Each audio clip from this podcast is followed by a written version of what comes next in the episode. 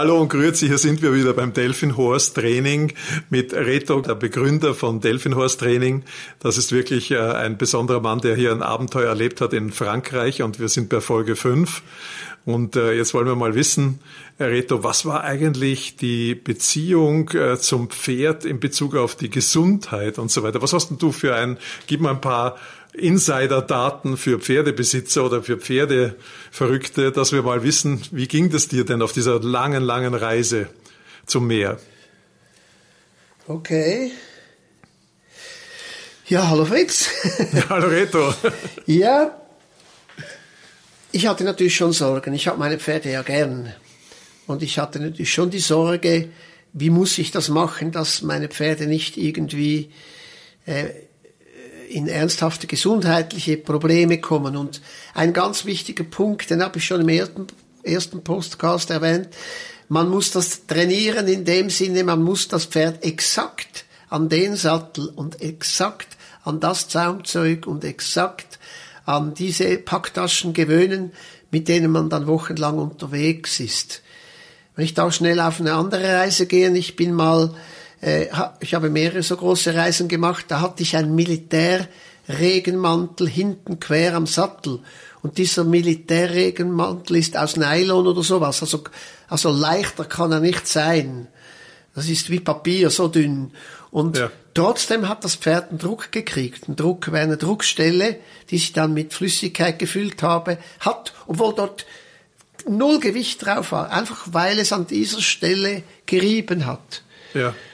Und wenn ich da ein bisschen aushole, ich war lange Jahre Reiterichterobmann im Distanzreitsport und da kam mal ein Mann, ein ungefähr 70-jähriger Mann, an den Start und der Sattel ist in der Mitte auf dem Wider ist aufgelegen und jeder Reiter weiß, dass das darf absolut nicht sein, weil dort ist praktisch keine Haut, kein Polster, nichts, dort ist direkt der Knochen darunter. Mhm. Und dann habe ich das gesehen und gesagt, ja sorry, das geht nicht. Und er hat gesagt, ja, versteht er. Und er kam aber irgendwie von weit her. Er ist irgendeine Stunde Auto gefahren und ich habe es, gab Tierarztkontrollen auf der Strecke und ich habe schon gesehen, er war sehr enttäuscht. Dann habe ich gesagt, ja, so wenn er will wirklich, dann kann er schon starten. Wenn ich aber an der ersten Tierarztkontrolle das geringste Beschädigung sehe, dann muss er sofort absatteln, den Hänger kommen lassen, dann ist Ende Reise. Und dann hat er sich natürlich gefreut. Und ich muss sagen, es war am Pferd alles sehr sauber an dem Widerrist. Ist losgeritten. Bei der ersten Kontrolle war nix. Bei der zweiten Kontrolle war nix. Obwohl ich das ganz pingelig kontrolliert habe, auch weil es eigentlich nicht ganz reglementskonform war. Und dann am Ziel war wieder nix. Ah ja. Äh, keine Beschädigung, nix, obwohl der Sattel eindeutig aufgelegen ist. Er hat dann ziemlich Strafpunkte natürlich gekriegt. Er war da mehr oder weniger am Ende der Rangliste, aber er konnte den Ritt mitmachen. Und dann hat man noch Kaffee getrunken nach, und da war dann die Rangverkündigung und so. Und dann kam er zu mir und hat gesagt, er möchte mir noch was sagen. Er sei letzte Woche nach Hause gekommen mit seinem Pferd von Paris. Mhm. Alles geritten. Oder? Mit diesem Sattel. Oh. Oder? Äh, aber er habe verstanden, dass ich das kritisiert habe. Er, ich hätte schon recht er werde das jetzt korrigieren. Und das war für mich relativ eindrücklich, weil per Lehrbuch hätte das nie sein können. Aber da habe ich was gelernt, was jetzt eben wieder auch zu deiner Frage passt. Die Pferde können sich an sehr viel gewöhnen. Das Pferd hat sich daran gewöhnt und kein Problem damit gehabt. Aber jedes andere Pferd hätte ganz sicher schon am ersten Tag eine größere Blessur gehabt. Aber das muss man wissen. Das heißt also, man muss einige Wochen, einige Strecken zurücklegen, damit sich das Pferd überhaupt an alles gewöhnt. Und eben, wie ich schon mal gesagt habe, auch dein, das Teil da vom Körper mit A. pünktli, pünktli. Mein Gott. Ja. Und dann ein anderes Thema ist ganz spannend. Es gibt eine Art, eine Energiebilanz beim Pferd. Mhm. Es braucht ja Energie, weil ja. es sich auf diese Strecken fortbewegt, aber die Energie muss ja wieder getankt werden. Ja. Das heißt, man muss schauen, dass diese Energiebilanz stimmt. Wenn die nicht stimmt, magert das Pferd ab und ist irgendwann am Ende. Und das Pferd braucht Zeit. Es braucht Zeit zum Fressen, relativ viel Zeit, wenn es grast. Es braucht Zeit zum Schlafen, muss ja auch noch sein. Ja. Und dann kommt die Strecke, wo du unterwegs bist. Und nach meiner Erfahrung und entgegen verschiedener Literatur ist es nach meiner Erfahrung am besten gewesen, wenn man viel ruhig getrabt ist und so, sagen wir mal, mit einem Kilometerschnitt vielleicht von 12 Stundenkilometer, 15 Stundenkilometer, ein, das wäre ein eher ruhiger Trab, ist so zwischen 10 und 15 Stundenkilometer, wenn man da vielleicht vier Stunden reitet, ist man 40, 50, 60 Kilometer weiter. Dann sind das vier Stunden. Man ist um 8 Uhr losgeritten, man ist vielleicht mit noch ein bisschen Schritt irgend zwischendurch, ist man vielleicht um 1 Uhr am Ziel und dann hat das Pferd genug Zeit, so viel zu fressen, dass der Bauch voll ist. Man muss auch schauen, dass man zu Kraftfutter kommt, natürlich. Das habe ich ab und zu einkaufen können dass der Bauch voll ist. Manchmal hatte ich auch bei einem Bauernhof, bei dem ich spontan übernachtet habe, hat's Hafer gegeben oder so. Ja. Und dann, äh, ja, dann, äh, dann geht diese Bilanz auf, dann hat das Pferd auch Zeit zum Schlafen. Aber mit dieser Energiebilanz oder wie man dem sagen will, da muss man damit umgehen können. Und es gibt in Amerika ein 10.000 Meilen Rennen und das gewinnen immer die Maultiere. Es hat meines Wissens noch nie ein Pferd gewonnen. Oder vielleicht hat das jetzt geändert, aber vor zehn Jahren, da war das noch so. Äh, und, und zwar einfach deshalb, weil diese Energiebilanz beim Maultier besser ausschaut. Es, es verarbeitet das Futter schneller. Es braucht wahrscheinlich auch weniger Kraftfutter. Und dadurch, äh, und da reitet man natürlich dann schon viel Schritt. Und dadurch kann man weiter reiten, ohne dass das Pferd eigentlich ausgehungert oder ausgezehrt wird. Und mit dieser Energiebilanz muss man lernen, umzugehen. Und noch zum Scheuern, also Scheuerstellen, da muss man sagen, wenn man mit einem normalen Sattel eine Stunde reiten geht, dann ist das eigentlich überhaupt keine Belastung. Da geht man mal zwei Stunden, dann nimmt das weg. Und dann darf nirgends in der Sattellage und in der Gurtenlage darf nirgends eine Unregelmäßigkeit sein kein Härchens aufgestellt, keine Schwellung, nix. Das ist zwar im normalen Reiterleben überhaupt kein Problem, weil am nächsten Tag kannst du wieder eine Stunde reiten, das ja. erholt sich alles. Aber wenn du jeden Tag fünf, sechs Stunden unterwegs bist, dann, dann ist schon die kleinste Scheuerstelle wird zu einem richtigen Problem. Dann ist die Reise dann eigentlich zu Ende. Und das war eine Sorge, die ich hatte. Ja, verstehe. Und dann auch beim An... Ja, ja nein, erzähl nur weiter. Ja, und ein anderes Problem ist auch, wenn man das Pferd anbindet, man kann es an einem Baum oder im Wald anbinden, am Baum ja nicht so gut. Ich wollte dich genau das fragen vorhin. Ja, ja, genau. ja im, Wald, im Wald habe ich eine Lösung gefunden, aber die habe ich nicht auf diesem Rick gebraucht, aber auf äh, Fahrten rund um die Schweiz. Man kann zwischen zwei Bäumen ein Seil spannen Mhm. Und in dieses Seil hat man einen Ring eingearbeitet und in diesem Ring kann man das Pferd gut anbinden, weil es kann dann auch abliegen, ohne dass es irgendwie hängt oder so. Sich niederlegen kann, heißt abliegen. Ja, sich, sich niederlegen, ja, ja genau. genau. Und es ja. kann auch keinen Baum schälen. Also mit einem Extraseil, das zwischen zwei Bäumen gespannt ist und ein, zwei Ringe drin hat, ein Ring pro Pferd, kann man eigentlich eine Anbindevorrichtung machen, die sich bewährt. Das, das war deine Lösung damals, das wollte ich dich noch fragen, weil wir hatten ja diese Problematik ne, in den vergangenen Folgen, dass er das, den, den Baum abgeschält hat oder du hattest eben ein Gatter gefunden oder Le Petit Parc ne, bei einem Bauern. Genau. Wie war das dann die ganze Zeit so, dass du praktisch diese Lösung da gehabt hast oder war es sehr unterschiedlich, wie ihr übernachtet habt? Es war unterschiedlich. Ich habe einfach gemerkt, wenn man das Pferd nicht anbindet, ist eigentlich optimal.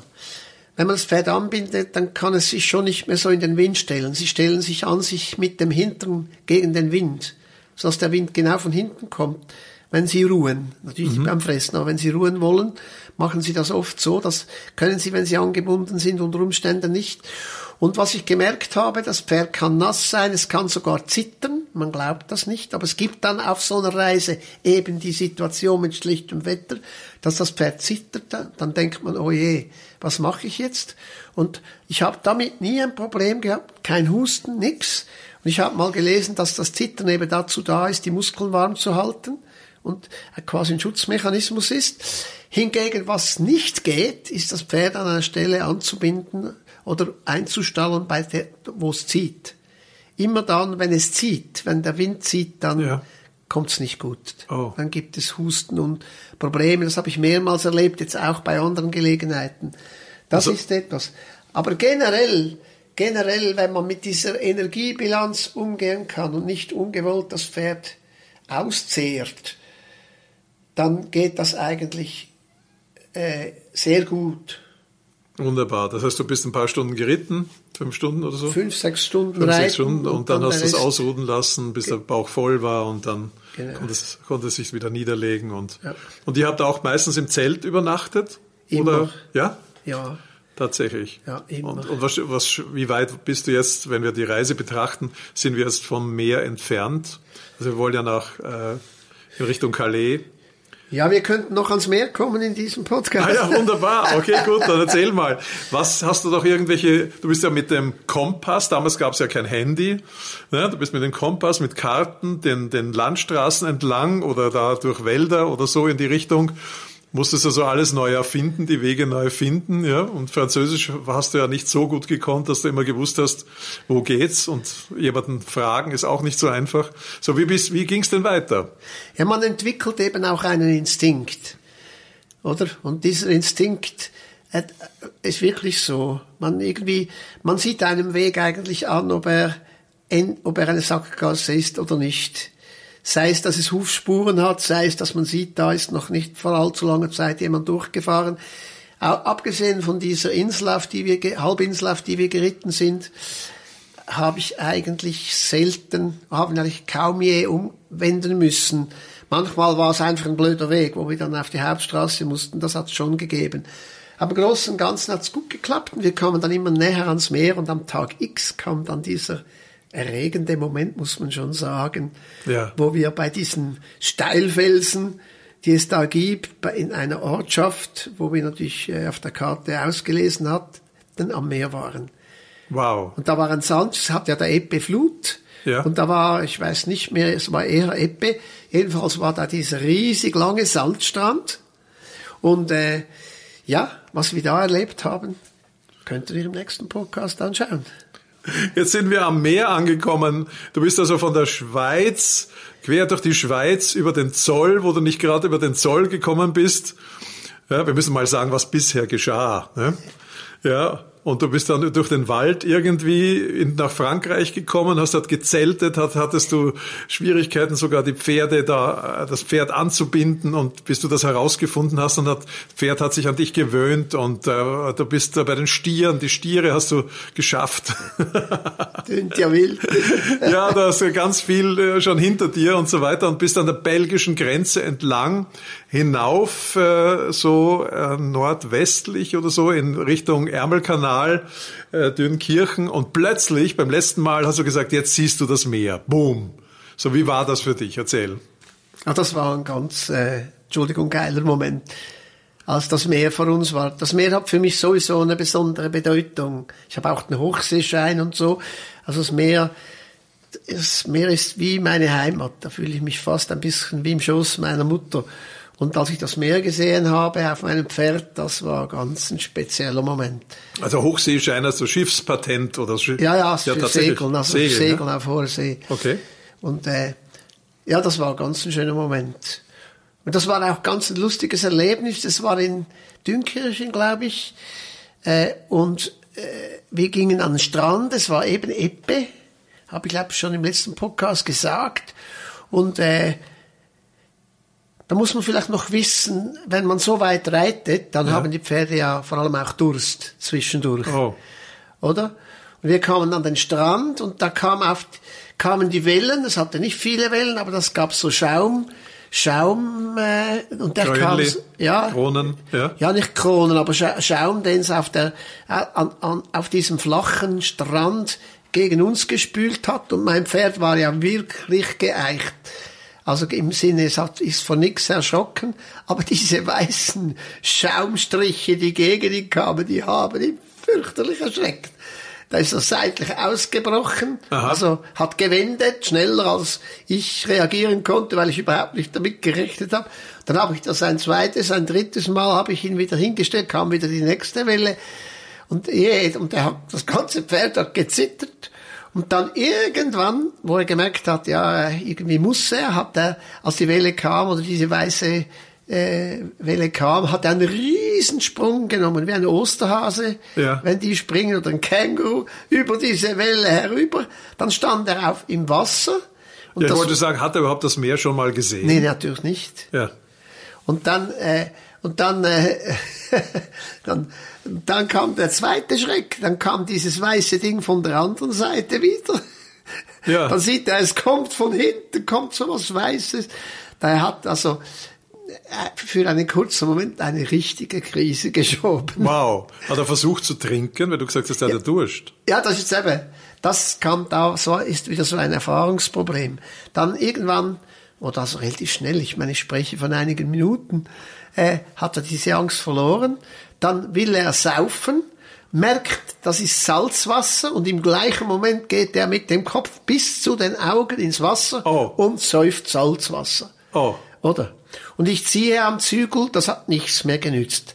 Der war so, vielleicht hat er auch Salzmangel gehabt, aber der war so versessen auf dieses Salzwasser.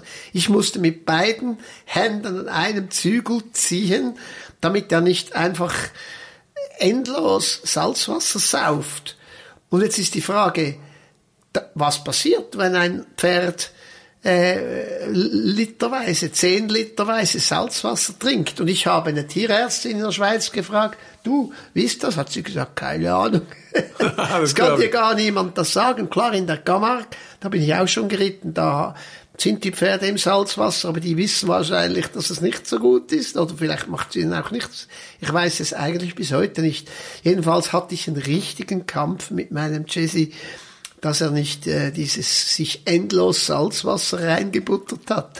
Ich musste dann, habe dann einen Süßwasserbrunnen gesucht. Die liegen nicht so auf der Straße. All das ist in Frankreich schwieriger, oder? Weil eben einfach, weil die Distanzen groß sind. Ja, ich wollte dich fragen, was war das eigentlich für eine Jahreszeit? Eben Herbst. Herbst, aha, drum, weil das heißt, du konntest auf den Strand gehen. Ich weiß nicht, was es für ein Strand war. Äh, Da sind nicht, dass da Touristen herumliegen oder sowas und sich dann gestört fühlen von den Pferden. Also war da einsam genug oder war es groß genug, dass du da einfach zum Strand konntest? Ja, vielleicht hätte ich mich ja von den Touristen gestört gefühlt. nee, das war, weißt du, das sind große Distanzen, da war, das war quasi wie Niemandsland. Irgendwo irgend bin ich eine kleine, sind wir eine kleine Straße runtergeritten und dann irgendwie waren wir auf dem Sandstrand. Es war schon nahe an einem Dorf. In Galle ist das eben so, das sind senkrechte Felswände, man kennt das ja auch aus den Filmen, wo noch Bunker drin sind vom Zweiten Weltkrieg, manchmal sind sie auch runtergefallen mittlerweile. Und dann in der Eppe, das geht, ich weiß eigentlich nicht, das geht vielleicht 50 oder 100 Meter senkrecht rauf. Ja. Und dann unten im Strand ist es dann bei Eppe, ist das, äh, ist das wirklich Sandstrand. Und Das wir die- waren nach die- drei Wochen dort. Und wir, ich habe aber vier Wochen eingeplant gehabt. Oh. Also nach drei Wochen oder du warst dann drei Wochen dort? Nein, nein, ich war nach drei, also wir haben drei Wochen gebraucht, Um hinzukommen. um hinzukommen, ja. Ja, das ist schon eine Strecke. Ganz schön, richtig. Und bei der Ebbe bist du unten, bist du irgendwie runtergekommen zum Meer offensichtlich, bei den Felsen vorbei, irgendwie runter, gab es einen Weg unten, aber wenn dann die Flut gekommen wäre, dann hättest du wieder raufgemusst. Ja, Oder- aber es ist eben so, immer dort, wo ein Fluss kommt, dort hat's einen Einschnitt von der Natur her in diesen Felswänden. Und dort hat's normalerweise auch einen kleinen Hafen Ja. oder, und ein, ein kleines Dorf oder Städtchen. Und an einer so, solchen Stelle sind wir an den Strand runtergegangen. Und dann haben wir aber gesagt, wir haben noch eine Woche, jetzt reiten wir den Strand entlang. Ja. Und wie, wie ist das am, das stelle stell ich mir so vor, so in Hollywood-Filmen siehst du jemanden galoppieren am, am Wasser entlang, die ganze Strecke auf diesem Sandstrand und die, das, ja, der Wind weht durch die Haare. Weißt du, siehst du so, ne? So, wie, wie war das für dich? Oder konntest du, Brust mit der Putin, so. Mit was? Sixpack Putin, es gibt doch so, so. Fotos von Putin mit nacktem Oberkörper. Ah, wirklich? mit Sixpack und du mit Sixpack da. Ja. So, gut, ich meine, da brauchst du natürlich noch eine schöne Frau, die da mit wallenden Haaren hinter dir hinten drauf sitzt. Ja, ja, so irgendwie, die, ja. die ist auf einem anderen Pferd gesessen, aber ja, das ist eben lustig. Das ist eine gute Frage, die du stellst, weil äh, es ist so, wenn du auf diesem Strand reitest, dann hat es in relativ kleinen Abständen, ich spreche da vielleicht von 20 Metern, hat's Stellen, bei denen Wasser von unten nach oben kommt. Also wie kleine äh, Quellen. Mhm. Also nicht Geysire, so, wie, so von unten ja, rauf. Von unten rauf, ja. ja. Und, und da sprudelt, oder nicht, nicht sprudelt, aber da kommt Meerwasser raus.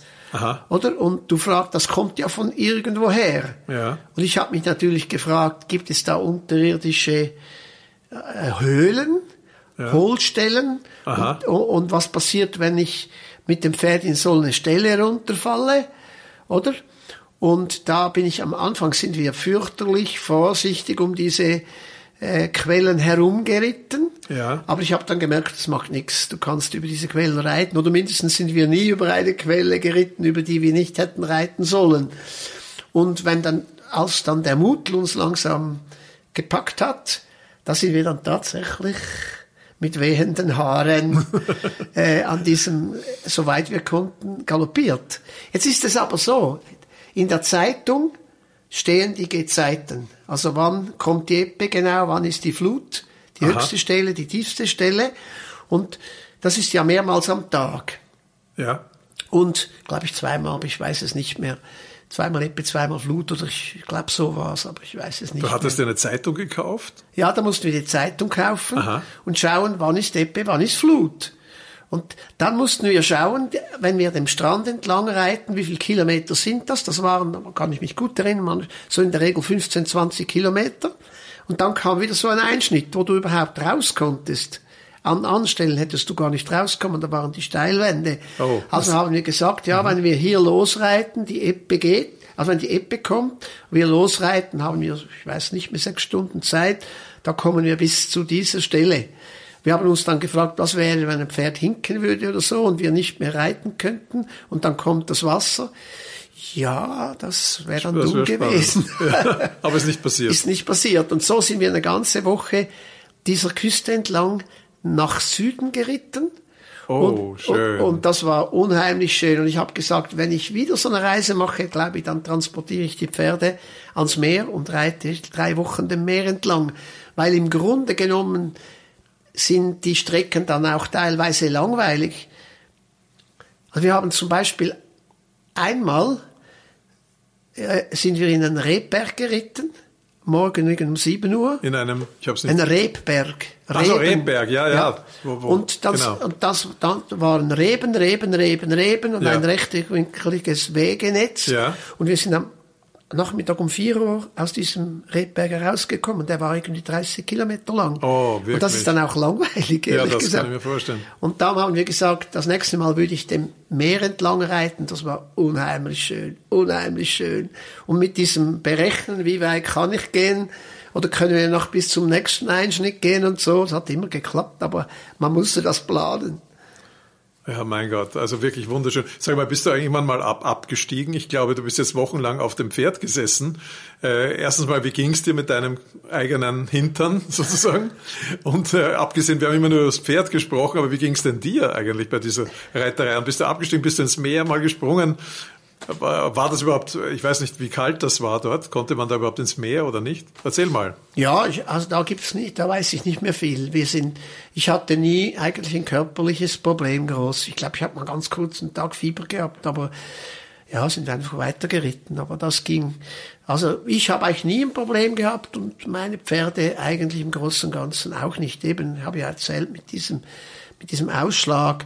Mein Pferd hat schon ein bisschen abgemagert und das war eigentlich einfach, weil ich mit dieser Energiebalance am Anfang nicht genau umgehen konnte. Aber so wie wir es dann gemacht haben, ging es gut. Ja, wollte ich dich eh auch fragen, wie es mit der Ausdauer war und dem Leistungsbereich sozusagen konnten diese, das Pferd da praktisch diese ganze Strecke auch wieder zurück und so weiter offensichtlich gut bewältigen? Oder wie war das? Ist es normal oder würde jeder, der jetzt losreitet, das auf diese Art schaffen? Oder wie, wie schätzt du die Sache ein, was so ein Pferd kann? ja, da muss ich dir sagen, wenn du mir diese Frage stellst, dann geht gleich der Blutdruck etwas hoch. Weil, also erstens mal, wir sind zurückgefahren, ich erzähle das dann. Oh. Aber, aber mit dem Zug. Tatsächlich. Ja, aber jetzt nochmals zu deiner Frage. Weißt du, es ist, die Leute haben keine Ahnung, was ein Pferd leistet. Aber wirklich keine Ahnung. Ich meine, die, die ersten dreimal 40, 50 Kilometer, so am dritten Tag hat man schon gemerkt, dass sie etwas müder sind. Am ersten und zweiten Tag hast du überhaupt nichts gemerkt. Hätte niemand gesagt, das Pferd ist müde. Dann waren es vielleicht zwei, drei Tage, wo das Pferd ein bisschen müde gewirkt hat, nach 50 Kilometern. Und dann nichts mehr. Du kannst mit einem Pferd 50 Kilometer reiten, locker, locker. Und, und das Pferd hat nicht mal ein Problem. Natürlich ein völlig untrainiertes Pferd ohne Muskeln das, da muss, muss man aufbauen, aber so wahnsinnig habe ich auch nicht trainiert. Nur, dass wenn ich reiten gehe, reite ich relativ schnell und relativ weit. Also ich reite nicht langsam, alles im Schritt. Aber äh, ansonsten habe ich kein gezieltes Fitnesstraining gemacht mit den Pferden, nur einfach die Zeit darauf zugebracht. Aber ein Pferd kann problemlos 40 Kilometer reiten. Und sowieso, wenn es flach ist. Wenn es aufwärts geht, muss man Schritt reiten. Äh, Unglaublich. Aber das ist die, die Pferde können so viel leisten und dann kommen Leute und sagen, ja, mein Pferd ist müde. Was hast du denn gemacht? Ja, ich bin jetzt eine halbe Stunde spazieren gegangen mit dem Pferd. Ich meine, ich sag, ich sagte schon lange nichts mehr. Oder? Weil, Vielleicht ist es müde, weil es zu wenig los war. Ja, die, die haben keine Ahnung, was ein Pferd leisten kann kann man sagen, dass der Reiter eigentlich größere Probleme hätte, 40, 50, 60 Kilometer am Tag zu reiten. Also der muss sich mehr Sorgen machen, ob er es schafft als ja, das Pferd. Absolut, absolut, absolut. Wow. Du musst dir vorstellen, ein Distanzrennen, bei einem Distanzrennen, äh, bei dem die Pferde keinen Schaden nehmen, das, das sind 80 Kilometer, da haben sie vielleicht vier Stunden. 80 Kilometer in vier Stunden. Aber das ist dann was anderes, das machst du an einem Tag. Dann ist vorbei und auf diesen großen Ritten ist das eher diese Balancefrage, die ich ja erklärt habe. Ja gut, dann äh, sind wir schon neugierig auf das nächste Mal, wie ja. es jetzt weitergeht. Das ist komplett spannend. Ja, jetzt geht's nach Hause. Oh mein Gott, und das ist eine eigene Geschichte, wie ich schon ja, merke. Ja, aber nur eine kurze. aber immerhin kommt noch das Problem mit dem Zoll. Oh, das auch noch. Ja, natürlich, weil oh, ich hatte ja keine korrekten Zollpapiere. Wie du das wohl gemacht hast. Okay, herzlichen Dank, lieber Reto. Herzlichen Dank auch an unsere Zuschauer, Zuhörer besser gesagt. Äh, schön, dass ihr dabei seid und beim nächsten Mal auch wieder bei der nächsten Folge dabei seid vom Delfinhorst Training Podcast. Also viele Grüße und danke, Reto. Das war eine tolle Geschichte. Bin schon neugierig aufs nächste Mal. Gern geschehen. Ciao. Tschüss, Fritz. Ciao. Hat es dir gefallen? Möchtest du mehr wissen? Folge dem Podcast und schau dir die vielen Kundenvideos auf delphin-horstraining.ch an. Du kannst dort unverbindlich nach einer Probelektion fragen und vieles mehr. Tschüss!